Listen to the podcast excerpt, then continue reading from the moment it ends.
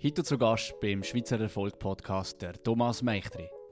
Und du hast mir mal gesagt, ihr habt ja so ein Analysetool in dem Gong, das ziemlich stark ist. Und es ist uns auch gekommen, dass man, das ist jetzt sehr plakativ gesagt, mhm. mehr sollte fluchen im Verkaufsgespräch.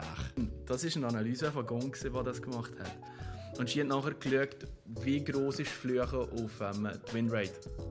Und das ist aber so gesehen, wenn beide geflucht haben, dann ist die Winrate am höchsten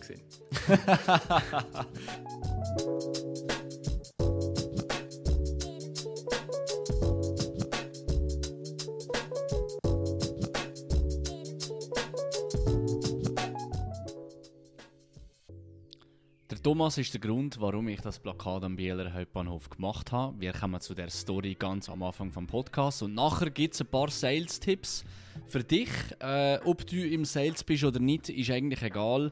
Verkaufen muss man sich 24-7 im Leben, sei es in der Beziehung, sei es im Job, sei es in der Family, wo auch immer. Verkauf ist immer etwas, was man äh, sollte lernen und wir werden heute dir ein paar Tipps geben vom besten Verkäufer meiner äh, Meinung nach von der Welt und das ist von Thomas himself. Viel Spaß beim Podcast. Ich habe ja ein Plakat gemacht. Mhm. Am Bieler Hauptbahnhof. Äh, warum da? Ja, weil ich einfach hier wohne und weil ich gesagt habe, gut, ich will jetzt nicht für ein Foto irgendwie auf Zürich reisen und so. Das war sehr egoistisch. Gewesen. Und ich kann es immer schon mal machen. Äh, kann ich nachher mal sagen, warum. Aber die Idee habe ich eigentlich mit dir gehabt. Erzähl mal, wie ist das gegangen? Ja, also ähm, das Plakat habe ich witzig gefunden und es ist, ist cool, dass du es über Social Media geteilt hast, weil ähm, die ganze Idee mit, wir digitalisieren jetzt das, das äh, Offline-Plakat ist aber genauso, wie es die meisten selten machen. Ähm, ähm, und die Idee ist grundsätzlich auch beim, beim Bier. Ähm, wir sind einfach zusammen bei zum Reden gesehen und sind wir damals zum, äh, wenn ich zu Frontify bekomme, ich habe ein Plakat gesehen, das gestanden hat, äh, Lowest Salaries in Town. Im Bahnhof durchgelaufen, gerade so ein Praktikum gesucht und nachher habe ich das Plakat gesehen und so gedacht, hä, macht wirklich keinen Sinn. ähm, dann bin ich so weitergelaufen, überlegt und dann habe ich so gedacht, ah, das ist eigentlich gar nicht so dumm. Ähm, äh, und dann habe ich so geschaut, was Frontify macht und äh, nachher habe ich eigentlich für das Praktikum beworben. Also, also warte jetzt, du, du bist in dem, was ist das für ein Tunnel gewesen?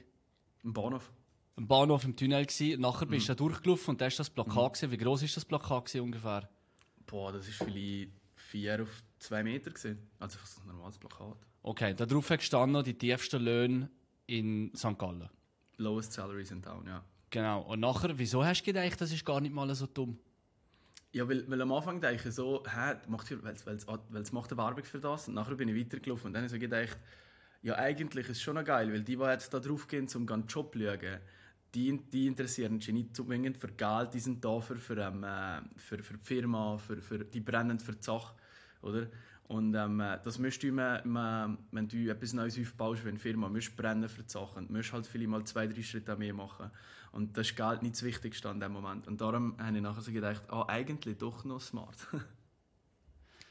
also, das ist eigentlich eine grandiose Employer-Branding-Strategie, dass du überlegst, mhm. welche Leute will du anziehen und welche Ressourcen habe ich?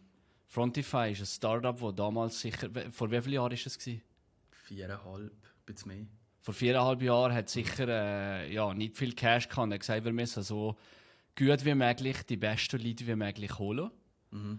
Und Leute wie du, die heute sehr viel Erfolg haben bei Frontify, bei Frontify im Sales, haben damals das Gefühl gehabt, ja, hey, da muss ja irgendetwas anderes sein, anstatt einen guten Lohn. Mhm. Wie ist es denn heute? Kriegst du ein bisschen Geld? ja, ein bisschen Geld es schon.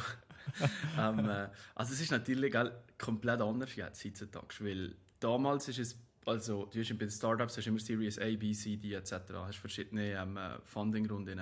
Und das war Pre-Series A. Gewesen. Also der Roger, der Gründer, hat damals ähm, äh, schon ein bisschen Geld bekommen von so Investoren von der Schweiz, hat sich da ein bisschen Firma aufgebaut, sind 45, 50 Leute da zu dem Zeitpunkt. Ähm, und jetzt wir 315. Und ähm, da merkst du halt, das ist schon der Unterschied. Oder? Früher sind wir so alle ein bisschen im Raum gesehen, ähm, entschieden, gesagt, morgen machen wir das, der wird das gemacht.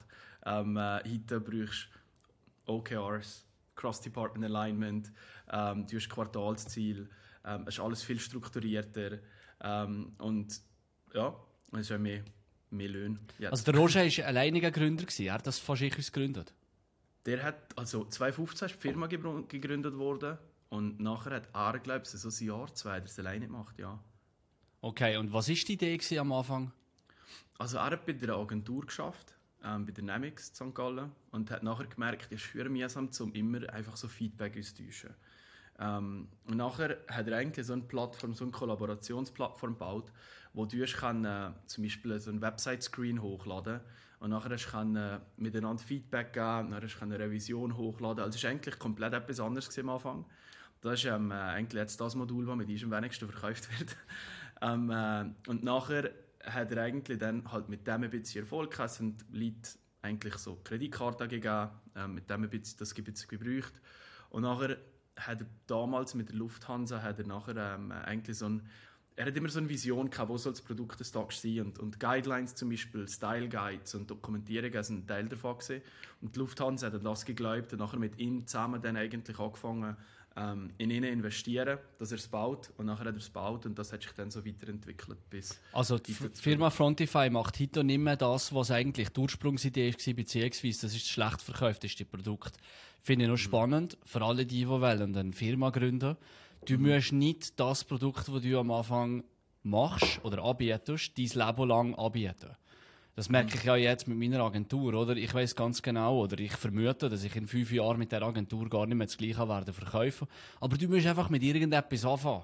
Mhm. Oder? Glaube ich. Und ich glaube, so hat der Roger auch gedacht. Aber, aber nochmal zurück. Mhm. In dem Tunnel. Du bist durch mhm. das Tunnel und nachher hast du gedacht, okay, das ist noch eine coole Firma. Oder nachher, was hast du gemacht? Ja, nein, dann habe ich das einfach so gesehen. Dann habe ich gedacht, hä, gedacht, okay, ist doch vielleicht nicht so dumm. Und nachher ist drunter gestanden, frontify.com slash jobs. Ähm, und dann habe ich das eingegeben, gesucht und dann siehst du so, ähm, halt, was für Jobs das haben. dann bin ich so schauen und dann habe ich gedacht, was machen die Schein? Und sie so, okay, Tech, Startup, mal, das klingt doch noch interessant. Und dann habe ich mich beworben. Ähm, ja. Und dann eigentlich kurz darauf später, es ist damals noch schnell gegangen, ich habe mich am Morgen beworben und am Nachmittag habe ich schon das geheißen, ja, wenn hast du Zeit für einen Call? wie hat das Bewerbungsgespräch, also wie hat das Gespräch nachher äh, uns gesehen? Ähm, also, es hat nachher geheißen, hier hast einen Link, kannst, es, kannst, äh, kannst einen Slot buchen. Da wir zuerst mal reden miteinander über Videocall. Dann habe ich damals mit dem, mit dem HR-Chef ein, ein Gespräch gehabt, eine halbe Stunde.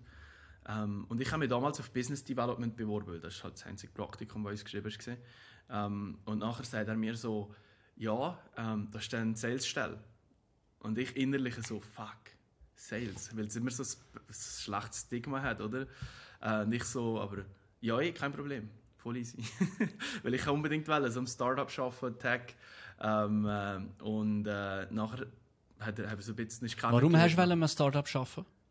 Ähm, weil ich damals zu dem Zeitpunkt habe ich noch gecodet ähm, und dann habe ich so gedacht, aber Startup, das ist so flexibel, du hast Freiheit, ähm, es, ist, es ist etwas zusammenbauen, ähm, es ist nicht hierarchisch. Ähm, das ist mir auch wichtig, weil ich habe das Gefühl, jeder hat eine gute Meinung, kann schlecht sein, kann gut sein, aber muss halt zumindest mal hören. Ähm, und das ist eigentlich so ein bisschen die Kultur, die man 80 Jahre gesagt hat damals. Okay. Mhm. Und nachher hast du gesagt, okay, äh, egal wie, ich will einfach ins Startup und wenn es Sales ist, ist es halt Sales und wenn es Marketing ist, ist es Marketing. Ja, es hat, damals hat es dann noch geheißen, weißt, ja, okay, es ist nicht strikt Sales, du kannst auch andere Sachen machen. Und am Anfang habe ich auch noch andere Sachen gemacht. Am Anfang das CRM aufgesetzt, was ich also nicht mehr würde machen Was ist das CRM, für die, die das nicht wissen? Ein Customer Relationship Management Tool. Jetzt also, auf Deutsch? Das, ähm, das heisst, du tust eigentlich alle Firmen, wo du mit denen, wenn du schaffst, sind da drin. Ähm, du weißt, sind Kunden, sind nicht Kunden. Alle E-Mails, die geschickt werden, sind drin. Dass du eigentlich eine zentrale Datenbank hast von allen kundenseitigen äh, Gesprächen, was zahlen und so weiter und so fort. Okay, und deine Aufgabe war, das aufzubauen? Ja, wir einfach, du kaufst ja eigentlich so eine Off-the-Shelf-Solution rein, die halt schon gibt, HubSpot, Salesforce. Und dann musst du die ein bisschen konfigurieren. Also du musst nicht, Salesforce musst mehr konfigurieren, weil es komplizierter ist. HubSpot war ziemlich einfach.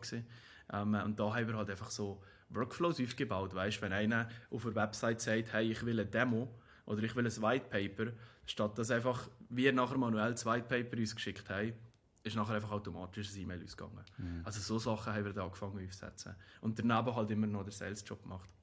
Okay.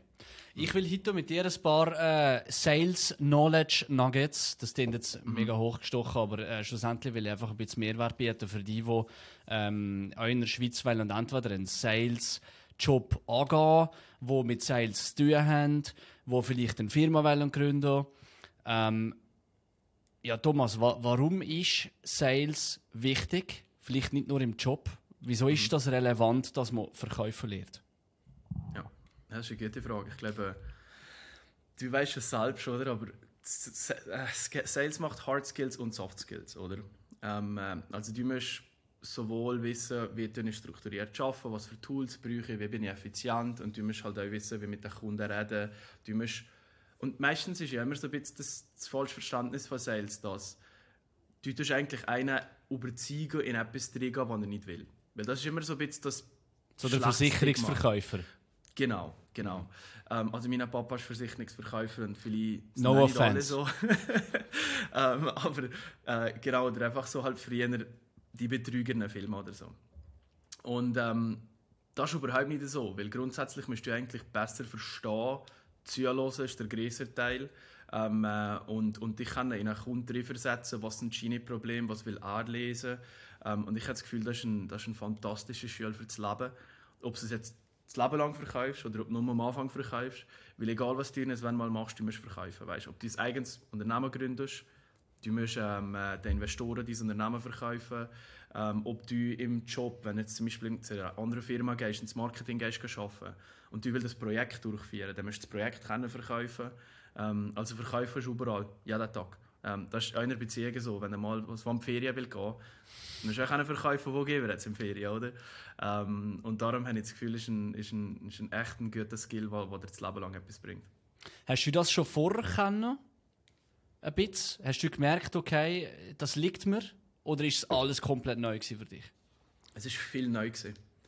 Ähm, ich habe das Gefühl, viel ist halt ein bisschen on the job gekommen. Ich habe viele Podcasts gelesen, ähm, Bücher gelesen, ähm, die halt mit dem Thema zu tun haben. Und ich glaube nicht, dass es natürlich ist, dass jetzt ich in die Sales gehe. Weißt, ich glaube, ein bisschen äh, erarbeitet. Also denkst du auch, dass ich meine, ich denke viel so an Personality Traits, sagt man mhm. dem im, im, Sales viel. Was für Persönlichkeiten kommen im Sales vor allem erfolgreich weit? Mhm. Ähm, was denkst du, was für eine Persönlichkeit muss man sein, dass man im Sales erfolgreich hat, beziehungsweise muss man überhaupt gewisse Charaktere haben, dass man im Sales weiterkommt? Mhm. Ja, da gibt es da gibt's ein, gutes, da gibt's ein gutes Buch, ähm, das heißt The Challenger Sale. Ähm, und da haben, da haben sie wirklich genau das angeschaut. Sie haben ähm, äh, wirklich probiert, quantitative Umfragen zu machen zum, zum, zum Teil, was, was ist ein Trade oder ein, ein, äh, ein Teil von der, von der Persönlichkeit von einem, von einem Verkäufer, dass er nachher erfolgreich ist. Und weißt du, ich nachher angeschaut, extrovertiert, Relationship Builders, ähm, aber effektiv der, der wirklich immer Erfolg hat, ist eigentlich der Challenger. Ähm, und das sind die, die, wo gut können zuhören und das sind die, die dem Kunden ein anderes Bild aufzeigen. Im Sinne von, so wie ihr die Sachen jetzt macht, ist vielleicht nicht der richtige Weg. Ihr müsst vielleicht mal das und das und das anschauen. Weißt, ähm, äh, weil der Kunde hat vielleicht die Sachen immer schon 100 Jahre so gemacht und probiert nachher das weiter so zu machen, sich Tools für das Problem so zu lesen, wie er es bis jetzt gemacht hat. Aber vielleicht gibt es eigentlich einen komplett neuen Weg. Ähm, äh, und der allein dann nachher ziemlich gut mit dem Produkt, das du verkaufst. Und die Challengers sind eigentlich die, die grundsätzlich am meisten Erfolg haben. Okay, das ist das Buch ähm, The Challenger Sale von Matthew Dixon und Brand Adamson. Hä? Ähm, genau. Genau, erst veröffentlicht im 2011, haben wir definitiv mhm. aufgeschrieben. Kommt vielleicht nächstes Jahr auf die Bücherliste. Ja. Also, es du hast gesagt. eine Fortsetzung von dem noch. Ähm, ah, schon. Der Challenger Customer, der einer ist. Mhm. Auch von beiden Autoren? Genau. Ja. Weil okay. Gina gesagt es langt nicht nur, wenn der, wenn der Salesperson so ist, du musst schauen, dass ein Challenge. Weil Selling, was vor allem im Enterprise oder im B2B-Selling passiert, vielleicht 20% zwischen dir und dem Kunden, 80% mit ihnen intern. Das heißt, du brauchst schon einen guten Partner, einen Champion, einen, der intern das Ganze euch antreiben kann. Ähm, und das ist das, was der Challenger Customer ist, mhm. grundsätzlich. Also das wäre sicher der erste Tipp von dir. Zuhören ist wichtig im Salesgespräch. Mhm.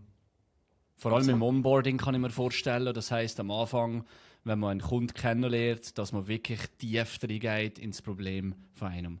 Hast du noch einen anderen Tipp für die, die verkaufen, sei es im eigenen Unternehmen, sei es im Corporate, du hast vorher sehr schön erwähnt, ähm, das muss ja nicht nur eine Verkaufsperson sein. Das kann auch zum Beispiel jemand, der im HR schafft und äh, die Person will äh, ein Projekt durchboxen und dann muss man Leute überzeugen im mhm. Corporate, im Unternehmen selber, oder? Wenn man jetzt zum Beispiel sagt, hey, wir wollen ein neues Tool und das Tool kostet 20.000 Franken, ja, dann kann mhm. ich nicht einfach das kaufen, weil ich habe vielleicht kein Budget. Dann muss ich zum mhm. Chef, zur Chefin gehen und nachher sagen, hey, ich wollte dir gerne etwas vorstellen, was unsere Firma weiterbringt, oder? Mhm. Was wäre dein zweiter Tipp, wo im Verkauf, im Salesgespräch oder auch intern, äh, wo man gerade anwenden kann? Ja, ähm, also der zweite Tipp würde ich mal sagen, es ist ganz wichtig immer zu verstehen, weißt du, zum Beispiel, du hast gesagt, wenn du zum Beispiel intern will das Tool verkaufen oder wenn das Projekt will verkaufen, es ist wichtig zu verstehen, was ist der, der Impact von dem. Ähm, also nicht einfach, hey, wir wollen das. Warum? Ähm, warum? Was ist der Impact? Was ist die Implementierung? Dass du einfach einen guten Business Case baust und das nachher auch schaust, was haben andere gemacht, wo, wo ähm, wo das zum Beispiel schon gemacht haben, was eingeführt haben. Wir müssen ja nicht das Rad komplett neu erfinden. Ähm, das ist zum Beispiel etwas, was ich das Gefühl habe, bringt, hat ich immer mehr und mehr gebrungen, oder? Wenn du Kunden hast wie Uber, wie Microsoft, wie Lufthansa, wie VW, das sind große Namen und die Namen, die helfen extrem, um die Tür zu öffnen und nachher kannst du eigentlich dann so einen Business Case bauen, um zu sagen, das ist das, was ihr jetzt habt. Wenn wir jetzt nicht, wenn wir jetzt zum Beispiel ein Tool implementieren, dann hätte das der Impact und das kannst du nachher auch mit, ähm, äh, mit Return on Investment ähm, kannst das unterstützen, du kannst es mit, ähm, es übergeordneten Zielen anbinden ähm, und so weiter und so fort. Also es ist wirklich ein tiefes Verständnis von was für einen Impact hat das und was bringt das zum übergeordneten Ziel von der Unternehmung. Mhm. Kannst du dich noch an deine allererste Verkäufe bei Frontify an einen Kunden erinnern? Ja. Und wie war das? Gewesen? Komplett anders als heute. also ich habe viel gelernt in den letzten viereinhalb Jahren. Ähm, und ich meine, am Anfang, wenn ich verkauft hast, das eigentlich, das machst du den Anfängerfehler, dass du eigentlich drin gehst und dann sagst, boah, schau mal, wie cool das Tool ist. Du kannst hier klicken, du kannst das machen und das und bla bla bla und pipapo. Vielleicht ist es gar nicht das, was der Kunde hat wollen sehen. Weißt? Also du hast immer über das Produkt geredet? Immer Produkt, am Anfang immer Produkt gesehen. Ähm, äh, und je mehr und je länger das ich verkauft habe, desto weniger ist der Fokus vom Produkt, desto mehr ist der Fokus gegangen auf, was sind auch die übergeordneten Ziele. Wenn habt ihr, ähm, äh, weißt, zum Beispiel, habt ihr M&A, habt ihr, ähm, äh, ihr zum Beispiel einen, einen Teil vom Business, einen Spin-off machen, was für einen Impact hat das auf das Business, auf, das Brand, auf den Brand. Also wirklich mehr so übergeordnete Ziele, will nachher können wir unterstützen und weniger auf, boah, mal wie cool das, das ist, weil sonst kauft er sie eh niemand. Ähm, ja. Also du tust eigentlich dem Kunden die Vision, das Ziel immer vor Augen halten und sagen, schau, wenn du das willst erreichen mhm. ähm, dann kannst du das hier haben als Support mhm. und wir wollen gemeinsam an das Ziel. Genau. Ja. Oder? Und wie hast du das gemerkt, dass das jetzt so machen musst? Ähm, Podcasts, ich habe Sales Coaching, ähm, ich habe Bücher gelesen, und je mehr dass ich in die Richtung gegangen bin, desto größer sind die Deals geworden. okay, jetzt hast du drei Sachen erwähnt. Was für Podcasts hörst du erstens? Ähm, also, ich verschiedene. Ähm, soll ich nur Sales-Podcasts sagen oder soll ich andere sagen? Wenn du gerade Sales-Podcasts weißt, ja. Und sonst, wenn du einer sagst, du jetzt gerade voll im Kopf hast, was viel hörst, unbedingt. Mhm. Also, sagen wir mal spezifisch, Sales höre ich immer, ähm, also habe ich früher extrem viel gelesen, der hat mir extrem viel geholfen. Make It Happen Monday. Ähm, der ist wirklich halt voll auf, auf Sales, vor allem B2B-Sales ausgelegt. Ähm, nachher gibt's so, hat es so Podcasts von, ähm, von Drift, das ist so eine Firma in Amerika, die haben auch noch viel von denen gehabt, oder von Gong, das ist so Revenue Intelligence Podcast, die ist auch noch recht gut. Ähm, und generell sonst der Podcast, ich meine, keine vom Scott Galloway höre ich als. Ähm, All-In-Podcast ist ziemlich cool. Weil der All-In-Podcast, der finde ich recht geil, weil der gibt nachher so ein bisschen übergeordneten, äh, holistischen Blick auf die Sachen, was nachher wichtig ist, wenn du halt nachher, wenn grosse Deals verkaufst, das geht bis zum C-Level zum Teil. Und ähm, wenn du den holistischen Blick hast auf den Markt, auf Impact, auf Koststruktur etc., ist das noch, ist das noch cool. Ähm, ja, ich glaube, so diesen, diesen, diesen am meisten gesehen. Mhm. Okay. Nachher hast du gesagt, du hast ein Coaching gemacht. Was ist das für ein Coaching? Mhm. Ähm, das war ein One-on-One-Coaching. Und zwar war es so, gewesen, ich habe gemerkt, hey, ich, gehe immer, ich verkaufe immer größere Deals. Oder? Ich will immer mehr größere Kunden. Ähm, und mit größeren Kunden kommt mehr, kommt mehr Red Tape, kommt mehr Stakeholders, ähm, längere Projekte etc. Und ich hatte das Gefühl, das Skillset habe ich nicht. Ähm, und da habe ich immer, immer ein Ding, immer am, äh, ein, ich habe einen Podcast gelesen, wo mal einer davon geredet hat. Ähm, und der sicher so Ian Cognac.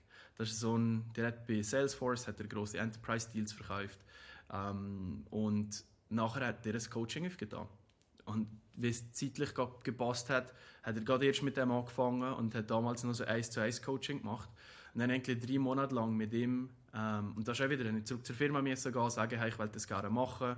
Ähm, die hat mir es Gott sei Dank erlaubt. Ähm, Stimmt dir das gezahlt? Äh, Hälfte, Hälfte gemacht. Oh, das ist stark. Mhm. Und das ist ein ja. Amerikaner, der Coach? Mhm. Ja. Okay. Und was Nein, hat er verlangt?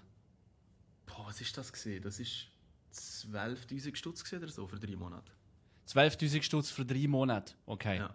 ja. Ähm, verglichen mit dem äh, MBA, wo wahrscheinlich sehr wo wahrscheinlich nicht Sales lehrst. Ja. Äh, ein MBA kostet in der Schweiz so zwischen, keine Ahnung, 60 bis 120'000. Ja. Oder 12'000 dient immer so viel, aber hat es dir etwas gebrungen? Ah oh ja, hundertprozentig. Ich meine, der hat mir Business Cases share, die er gemacht hat mit Salesforce, wo er Millionen Deals verkauft hat. Ähm, der hat mir den ganzen Outreach angelegt. Wir haben wirklich nicht einmal die Woche getroffen. Wir haben, er hat das Programm, das wir zusammen durchgemacht haben. Ähm, aber die ersten Viertelstunde, 20 Minuten sind immer gesehen über, was ist top of mind für dich, welche Deals schaffst. Und dann hat er mich gecoacht, was würde er in der Situation machen, etc. Und das hat brutal geholfen. Aha. Also würdest du das jemandem empfehlen, der in Sales auch will reingehen oder eine Firma gegründet hat, dass man so Coachings sucht? Ja, also unbedingt. Ich glaube, das Coaching kannst du entweder intern holen oder mit der Firma. Ähm, das ist auch, ich meine, da habe ich auch extrem viel gelernt von den Vorgesetzten, oder? Ähm, aber auch extern Coaching hilft extrem, um alles anders, einen anderen Blick auf die Sache zu kriegen. Ähm, weil eben, ich meine, Salesforce verkauft anders als Oracle verkauft, als MongoDB verkauft, als wir verkaufen. Ähm, und jeder hat eine Perspektive, wo, wo dir gute Insights bringen kann. Mhm. Und er war speziell auf Enterprise Sales, gewesen, das heisst mhm. B2B, mhm. also Business to Business und für grosse Firmen auch, oder? Mhm. Das heisst, du hast du hast absichtlich jemanden gesucht, der sehr ähnlich ist wie du, der es wahrscheinlich nur besser macht als du, indem du sagst, hey, schau, von dem kann ich am meisten lernen.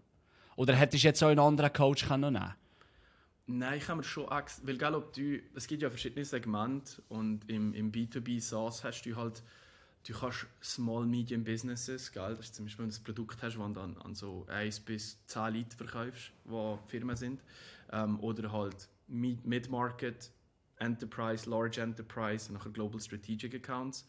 Ähm, äh, und halt so Enterprise, Large Enterprise, das sind halt so die Sachen, da habe ich wirklich jemanden gesucht, der das macht. Weil der Approach da ist komplett anders als der Approach unten bei den, bei den Mid-Market-Businesses zum Beispiel. Und wie hoch sind so die Deals ungefähr? Ich weiß nicht, ob das darfst sagen, aber so ungefähr in Schweizer Franken, wenn jetzt ein Deal closest, in welchem Range bist du da, wenn du einen Enterprise-Deal machst? Also Enterprise, die fängt normalerweise so bei 6, 6 äh, also so 100'000 fängt mal an. Ähm, aber das kann hochgehen bis, bis zu einer Million, was du zahlen im Jahr. Und dann machst du halt vielleicht einen 3 Jahresvertrag oder so und dann der Total Contract Value ist das schon gut. Ähm, sagst Zahlung. Hast du schon mal einen Deal verkauft für eine Million? Also, kommt darauf an. Total Contract Value ja. Ähm, äh, und Annual Contract Value bin ich so noch dran. Wie hast du dich gefühlt, wenn du zuerst mal so einen krassen Deal abgeschlossen hast? Äh, gut. Ich meine, es ist, es ist, ähm, äh, es ist eigentlich, es geht extrem viel Arbeit in so einem Deal drin, oder? Ähm, und es sind immer viele Risikofaktoren halt, bis mal die Unterschrift drauf ist. Ähm, und wenn das, das, das, das ist eine Erleichterung, weißt Ich meine, wenn du in einer Firma schaffst, wo, wo ein großer Deal macht, extrem viel vom Revenue ist zum Teil, ähm, vom, vom Ziel, ähm, und dann sind natürlich auch viele Augen auf dir. Und wenn das einmal der wirklich unterschrieben ist, ist zum grossen Teil auch Erleichterung damals. Wie lange ist ein sogenannter Sales Cycle, also vom Anfang mit dem Kontakt mhm. vom Kunden bis zum Abschluss ungefähr? Das kann, das kann zwei Wochen sein mit den kleineren Deals oder kann 18 Monate sein. Mhm. Ähm, es geht sogar, ja, also 18 Monate ist vielleicht so das längere, was ich schon hatte. Ähm, aber wenn du natürlich schaust, gell, nicht jeder ist immer ready to buy in dem Moment, oder? Also es gibt viel, weißt du, zum Beispiel mit Eis, wenn du mal so einen Marken-Refresh hast oder du hast ein bisschen einen strukturellen Change in der Unternehmung, hey, dann bist du zuerst mal bist in Kontakt, redest mal mit denen, weißt und das zählt noch nicht zum Sales Cycle offiziell, weil du eigentlich noch nicht richtig mit dem Deal angefangen hast, aber du hast mal connected. Von da bis zum Schluss kann es ja mal zwei, drei Jahre gehen. Hm. Mhm. Gehst du mit denen einmal essen? Ich meine, du verkaufst ja fast alles online. Ja, ähm, das ist korrekt. Aber Face-to-Face -face ist immer noch extrem wichtig, habe ich das Gefühl. Ähm, weil es ist einfach, du, du connectest anders mit Workshops, wenn du auf dem, auf dem Platz bist, kannst du besser implementieren. Ähm, du kehrst mehr von den Leuten. Ähm, und äh, ich meine, Sales ist zum Teil ein Relationship-Game, oder? Ich meine, die geben viele nachher mal etwas anders. Oder die kennen jemanden, der jemanden kennt. Und ähm, wenn du dann ein gutes Netzwerk aufbaust, auch mit zusammen, gehen essen, etwas trinken oder so, ähm, ist es extrem nützlich, macht Spaß auf beiden Seiten. Aha. Weil ich meine, wir können auch als Sales Lead auch Value bringen. Wenn zum Beispiel einer sagt, ich, hören, ich will jetzt gerade neue Motion Guidelines aufbauen, oder? Ah, warte, kann ich da mit dem connecten, die haben das letzte Jahr gemacht, weißt? Also du kannst auch auf andere Arten Wert bringen ähm, und nicht nur einfach verkaufen, oder? Also du denkst nicht nur an dich, was kannst du ihm verkaufen, sondern wie kann ich mhm. allgemein dem Kunden helfen? Mhm. Und indem dass du hilfst, äh, Reziprozität kommt dann sicher irgendwann etwas zurück. Aber mhm. generell bist ja du auch wie ein Berater für deine Kunden, oder? Du willst ja am Schluss endlich, dass, dass beide gewinnen, oder? Ja, ja. Ich habe das Gefühl, je mehr dass du, oder weißt du, je mehr dass du ins Enterprise gehst, desto mehr musst du nachher Consultative Selling machen. Da geht es dann mehr auch darum, weißt also wir haben einen Einblick mit uns, oder? Die größten Firmen der Welt, wie die ihre Marken managen, was für Prozesse die haben. Was für Firmen zum Beispiel? Ähm, so Uber zum Beispiel, Roche, Microsoft, Lufthansa, Volkswagen, ähm, Nestle, weißt auf Product Brand Ebene, auf, auf uh, Company Ebene, auf uh, Corporate Brand Ebene. Ähm, und das sind halt so Insights. Du kannst 30 Jahre im, im Corporate Brand Management geschafft haben, du hast die Insights nicht so auf einer riesen Schiene, wie wir das zum Beispiel haben. Ähm, weil wir haben natürlich meistens aber auch die Technologieperspektive, die aber viel als Corporate Brand Manager nicht hast. Ähm, und dann kannst du ja drin halt zum Teil eben sagen, was du siehst im Markt als Best Practice. Ähm, was funktioniert und was funktioniert nicht für andere. Ähm, und das ist ein Value, den du kannst bringen dem, dem Markt. Mhm. Du hast mir einmal von dem Tool Gong erzählt. G-O-N-G. Mhm. Und mhm. du bist immer noch begeistert von dem Tool, oder? Mhm. Ja. Was macht das Tool? Ähm, also das ist spezifisch für Firmen, die eigentlich hauptsächlich Videocalls haben. Ähm, und das für das Verkäufer? Genau. Mhm. Ja, also es, es muss nicht zwingend für zu verkaufen sein. Es kann für, ähm, für äh, wir ja, sobald du es verkauft hast, ist Customer Success dran. Mhm. Und die machen die ganze Kundenbeziehung, dann, dann helfen implementieren, Best Practices etc. Und das kann, die brauchen es auch. Und ähm, es ist eigentlich wie das Ohr für den CEO, für den, der das Produkt leitet, für jeden Manager, ähm, weil es tut alle Calls recorden und die nachher in so eine Datenbank speisen und du kannst nachher alle Calls durchsuchen, ähm, du kannst Teile vom Video kannst schicken, zum Beispiel wenn einer sagt, hey, ich brauche unbedingt eine Integration in das Tool, dann kannst du dir teilnehmen, dem Produktteam schicken, sagen, hey, wie möglich ist das, wie nicht möglich ist das.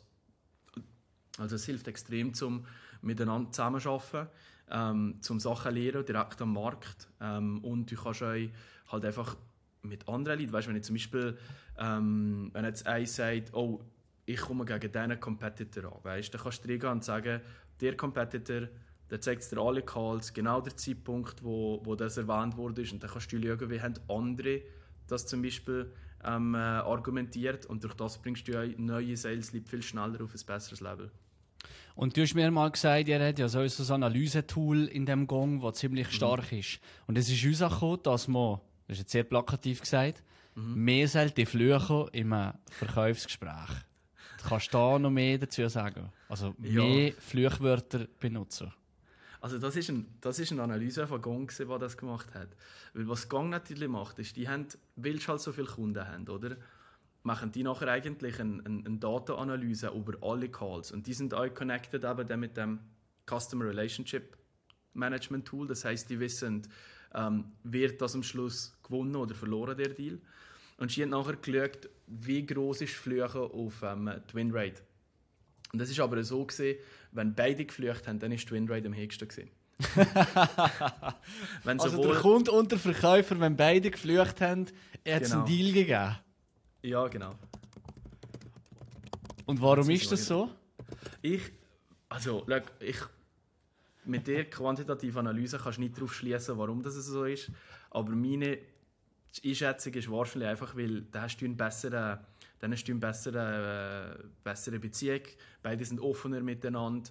Ähm, und wenn du offener miteinander bist, dann weißt du mehr, was läuft hinten dran. So ein bisschen, das ist ein guter, ähm, guter Kunden mit dem, wenn du halt eine gute Beziehung hast, die offener ist und durch das kannst du nachher Probleme, die potenziell kommen, zusammen erarbeiten. Ja. Ich, die Studie kann das noch schicken, wenn die will verlinken will. Ja, das wäre das wär ziemlich cool. Das wird ziemlich cool. Das Gong-Tool, das habe ich immer ein bisschen drauf, ist für mich natürlich als äh, Einmalbetrieb äh, ziemlich tier und ich mhm. glaube, das macht Sinn, wenn du ein Team hast, oder? Ja, ja. Vor allem, wenn eben, wenn eben dann nachher auch mit Produkt zusammen schaffst oder halt mit mit dem ähm, Customer Success und so weiter und so fort. Mhm. Mhm. Schau jetzt hier, jetzt, ich habe es gerade wirklich gefunden. Also, No Cursing ähm, ist die Winrate im Schnitt bei 42%. Um, ähm, only Prospect Curses ist die Winrate bei 44%. Only Rap Curses ist bei 48% und Both Curse ist bei 50%. also die ist ein Delta von 8%. und das ist eine Studie über alle ihre... Das ist von Gong selber, oder? Ja, genau. Und die machen einfach, die alle Dinge anschauen, alle Sales Calls, die sie haben. Und nachher du einfach schauen, ist es Closed One, Closed Lost mhm. ähm, und hat man drin geflüchtet oder nicht innerhalb des Sales Cycle. Okay. Zum letzten Punkt, und das ist für mich persönlich auch ein bisschen äh, noch wichtig. Du weißt ja, ich habe eine Agentur gegründet vor ein paar Monaten und ich bin jetzt momentan auch immer am Cold Calls machen, Cold E-Mails, was auch immer, Netzwerk ausbauen. Was würdest du für einen Startup-Gründer oder eine Agentur oder Unternehmensgründer, der ganz am Anfang ist, für Tipps geben, für im Sales, dass er erfolgreich Kunden akquiriert? Wie würdest du das du machen? Mhm. Ähm, gute Frage. Also, ich glaube, wichtig ist sicher mal, dass du dich konzentrierst. Weißt? Nicht probieren, alles überall zu machen. Nimm Industrien, du das Gefühl hast, die funktionieren und habe ein gutes Verständnis von der Industrie. Was ist top of mind? Was ist das größte Problem? Ähm, sei einfach ein Experte in der Industrie selber, weil dann kannst du viel bessere Konversationen führen. Wenn du probierst, in, in Airlines zu verkaufen, in Handwerkbetrieb und in Softwarebuden, das sind drei komplett andere Businesses mit anderen Problemen. Und wenn du dich konzentrierst, kannst du eigentlich wie einmal ähm, probieren, besser zu machen. Und dann hast du eigentlich nachher eine größere Winrate in der Industrie. Ähm, und nachher einfach wirklich strukturiert ähm, schauen, dass man zuhören, schauen, dass man, was gibt es für externe Trigger, die man potenziell könnte anschauen könnte. Weißt du, mit deiner ähm, HR-Agentur ähm, könntest eigentlich schauen, ähm, zum Beispiel, wer hat viel Job-Postings ähm, offen, oder? Und dann kannst du schon mal sagen, ich habe die Research gemacht, du hast die Job-Postings offen. Ich glaube, mit dem kannst du zum Erfolg und hier sind die Daten, warum. Wie würdest du das machen? Ein E-Mail schicken? Ich finde E-Mail immer gut. Ähm, E-Mail ist eigentlich easy zum mal zu machen. Ähm, es, ist nicht, es ist nicht so, es unterbricht vom anderen den Arbeitsalltag nicht. Der Nachteil bei E-Mail ist, es wird nicht gelesen. Ähm, zum Teil, oder? Weil es ist einfach oh, Werbung, oder? Aber da hilft dann halt das Telefon ziemlich. In Amerika ist es gang und gäbe, dass du einfach anleitest. Ähm, und mit ist zum Beispiel, oder generell im Software-Sales, wie du das machst, ist, du eine, eine, eine Kadenz. Das heißt, du machst immer mehrere Touches. Weil es gibt, es gibt Studien, die sagen, dass eigentlich so die ideale Touchlänge ist 20 über einen bestimmten Zeitpunkt. Das heißt, du machst zum Beispiel E-Mail, Call, E-Mail, LinkedIn, Call und der Erfolgrate ist nicht, dass du möglichst viel schickst, sondern dass es du halt auf unterschiedliche Medien schickst, dass zum Beispiel, wenn du auf LinkedIn connectest, mal etwas likest ähm, und das nachher dann ähm, äh, irgendwann hören sie dir schon zu, weil es ist vielleicht nicht der richtige Moment, vielleicht ist daheim das Kind krank, vielleicht hast du viel zu tun. ähm, und mit der Regelmäßigkeit tust du eigentlich deinen Erfolg vergrößern. Hm. Das heißt, verschiedene Plattformen ausprobieren und immer dranbleiben an denen. Ja, und das sind da gibt es auch gute Tools, die du zum Beispiel kannst brauchen. Es gibt ähm, äh, Outreach zum Beispiel, ähm, Salesloft. Das sind so die zwei gängigsten. Ähm, wir haben mal für einen Mixmax gebraucht, weil es ein bisschen günstiger ist. Ähm, aber die lernt er aber genauso Kadenzen aufschätzen. Und das Schöne bei denen ist, du kannst nachher zum Teil personalisieren mit Variablen. Ähm, ich tue gerne halt noch personalisieren mit mehr Variablen, weil ähm, äh, wenn du eben mit grossen Kunden redest, musst du von denen den, den Annual Report lesen und so. Ähm, aber die helfen dir, es extrem strukturiert zu machen. Mhm. Ähm, und, äh, weil sonst, wenn du nachher dann machst E-Mail schicken, Telefon, nachher fast, dann hast du es für einen Okay, also da ein Tool brauchen. Mixmax und Outreach, die probiere ich mal. Mhm. Outreach ist das Beste, meiner Meinung nach. Ähm, aber es ist halt auch das teuerste. Ja, okay. Gut, hast du sonst noch irgendwelche Sales-Tipps äh, für Leute, die gerade starten oder die in Sales wollen reingehen So einen letzten ähm, Satz, einen letzten es Abschluss. Gibt, es gibt so viele Ressourcen online. Ähm, eben Podcasts, Bücher. Ähm, es gibt auch immer mehr halt so Kurse ähm, oder so Communities, die sich aufbauen. Ähm, zum Teil verlangen die Communities auch etwas oder machen es viele gratis für Studenten. Ähm, aber die sind, aber es gibt so viel Content da, uns informier dich, du lernen ähm, und wenn nachher, weil es gibt wenig SaaS-Leute in der Schweiz. Wenn, wenn du selber gute Recherche machst, gute lehrst, zum Beispiel wenn du direkt vom Studium kommst oder noch im Studium bist, ähm, hast du eine große Chance, zu meiner Industrie einzukommen. Okay, super. Thomas, hat mich gefreut, hat Spaß gemacht. Bis zum nächsten mhm. Mal. Ja, bis dann. Merci. Das ist es wieder vom Schweizer Erfolg Podcast zum Thema Sales. Wenn ihr noch weitere Folgen zum Thema Sales wollt, dann kommentiert doch drunter und sagt, welche Themen auch würde interessieren. Äh, es gibt immer spannende äh, weitere Themen, wo ich euch noch reingehen Das ist ein neues Format, das ich mal probiert habe. Äh, wenn ihr euch noch Ideen habt, schreibt mir jederzeit. Vergesst euch bitte nicht auf Follow-Button äh, zu klicken auf Spotify, subscribt auf YouTube, euch auf Apple Podcasts und äh, hittet der Like-Button, so können ihr meinen Podcast unterstützen. Ich danke vielmals und die heutige Folge ist gesponsert worden von der Digitalmacher, die Digitalmacher Agentur, die Fachkräfte findet innerhalb von 30 Tagen, indem das sie Marketing machen und Employer Branding für dein KMU in der Schweiz. Vielen Dank und bis zum nächsten Mal.